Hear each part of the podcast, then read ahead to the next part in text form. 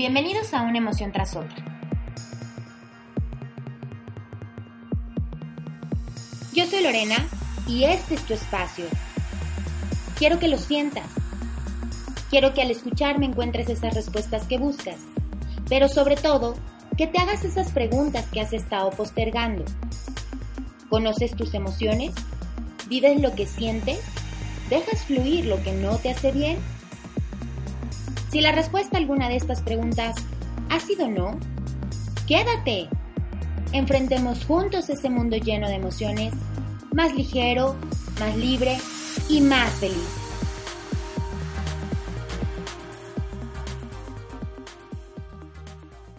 Hace tiempo leí un artículo que hablaba de la teoría de los septenios.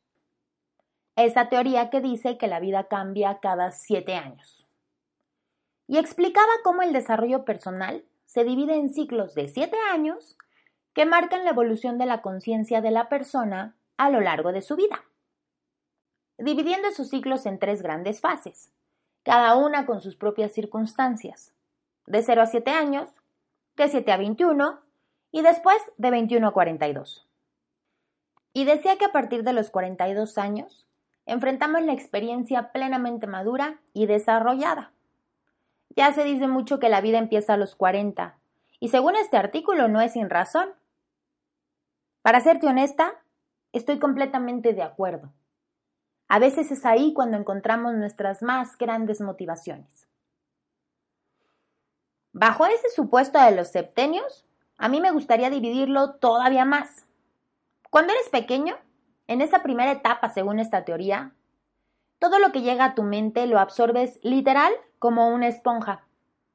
Y empiezas a crearte ideas de lo que está bien y lo que está mal, pero aún no lo identificas del todo. Luego, entre los 7 y los 14 años, enfrentamos todo este cambio hormonal. Inicia nuestra madurez sexual. Está marcado por la pubertad. Y de los 14 a los 21 años, comenzamos a desarrollar nuestra madurez social. Los amigos que tenemos en ese periodo de edad, la mayoría de las veces son amigos para toda la vida. Eres joven, pero ya te sientes adulto. E incluso puedes hacer muchas cosas de adulto. Aquí en México, por ejemplo, la mayoría de edad la alcanzas a los 18 años, justo en ese periodo, en esa etapa de la vida entre los 14 y los 21. Comienzas a ejercer tus derechos como ciudadano. Sin embargo, aún eres muy joven. Pero de los 21 a los 28 años es la etapa más importante, esa en la que desarrollamos la sensibilidad, el autodominio, en la que comenzamos ese desarrollo laboral.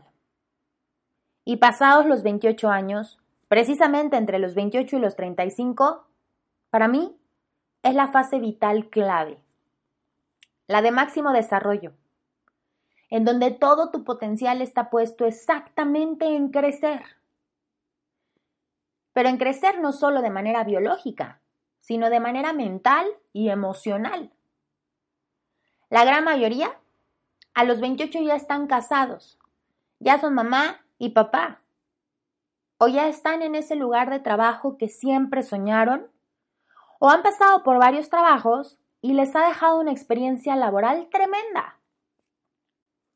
Entre los 28 y los 35 años, descubres tus verdaderas capacidades físicas y mentales y las puedes seguir desarrollando porque eres mejor y porque la toma de decisiones la tienes absolutamente solo tú.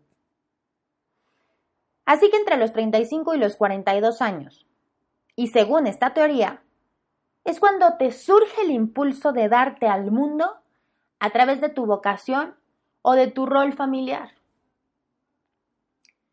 Yo estoy justo en esa etapa, entre los 35 y los 42. De hecho, casi acabo de entrar. Y precisamente estaba recordando este artículo porque el año se nos va. Estamos terminando noviembre y ya prácticamente diciembre se acaba en un abrir y cerrar de ojos. Entre las fiestas, las posadas, la pachanga de las navidades. Cuando acordemos, ya estamos en el primero de enero y ya estamos en el 2020. ¿Tú recuerdas qué lejano se escuchaba el 2020? Yo sí.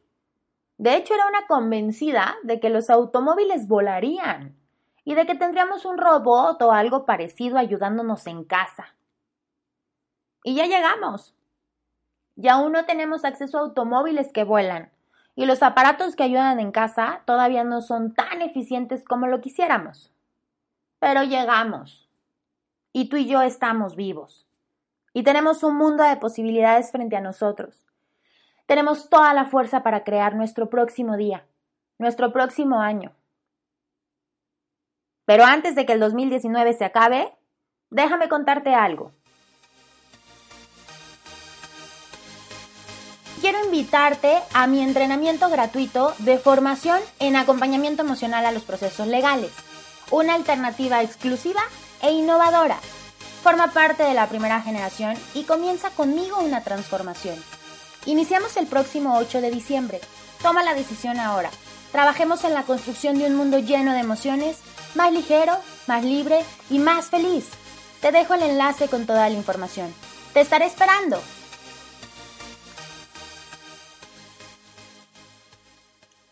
Y hablando de inicios, quiero dedicar este episodio especialmente a mi hermana que está cumpliendo años. Felicidades, bonita. Y quiero invitarte a ti que me escuchas hoy y antes de que verdaderamente termine el año, a hacer una reflexión de lo que el 2019 te dio y también de lo que te quitó. Probablemente viviste la pérdida de un ser querido, o este año tomaste la decisión de separarte o divorciarte de tu pareja. Quizá perdiste tu trabajo y todavía no encuentras otro. O tal vez conociste al amor de tu vida. Nació tu primer hijo o tu primer nieto. Comenzaste con ese negocio que siempre habías querido tener y ahora está lleno de visitantes. La vida nos da y nos quita a todos, pero es nuestra responsabilidad decidir cómo respondemos ante eso que la vida nos da o ante eso que la vida nos quita. Así que te propongo hacer un ejercicio para que te ayude en esta reflexión. En una hoja en blanco, escribe todo lo bueno que este año te dejó. Incluye también esos propósitos que lograste cumplir. Sí, esos que hacemos a principio de año y que tenemos una lista enorme y que conforme va avanzando el tiempo nos damos cuenta que algunos son muy fáciles de cumplir y otros no tanto. Pues en esta nueva lista anota todo lo bueno que el 2019 te dio, todo lo bueno que lograste. Y cada semana de diciembre añade lo que hayas olvidado o lo bueno que te está pasando. Guárdala muy bien. Y antes de que termine el año, Saca tu lista y léela para ti. Estarás a punto de iniciar un nuevo año y te podrás dar cuenta que todo eso que lograste en 2019 se va a multiplicar para 2020. Que todo lo bueno que te dio 2019 se va a multiplicar para 2020. Que todas las cosas maravillosas que viviste en 2019 se van a multiplicar para el 2020. Porque la vida es así. Nada malo es eterno, y todo lo bueno se queda para siempre. Recuerda exprimir todo lo que pasa a tu alrededor. Aprovechar el tiempo hoy, porque nada de lo que fue es mejor que lo que será. Si te gustó este episodio, sígueme en redes sociales como una emoción tras otra. Únete a la comunidad en Facebook, suscríbete a mi página para que no te pierdas nada y compártelo para seguir liberando emociones. No importa por lo que estás pasando. Yo te acompaño.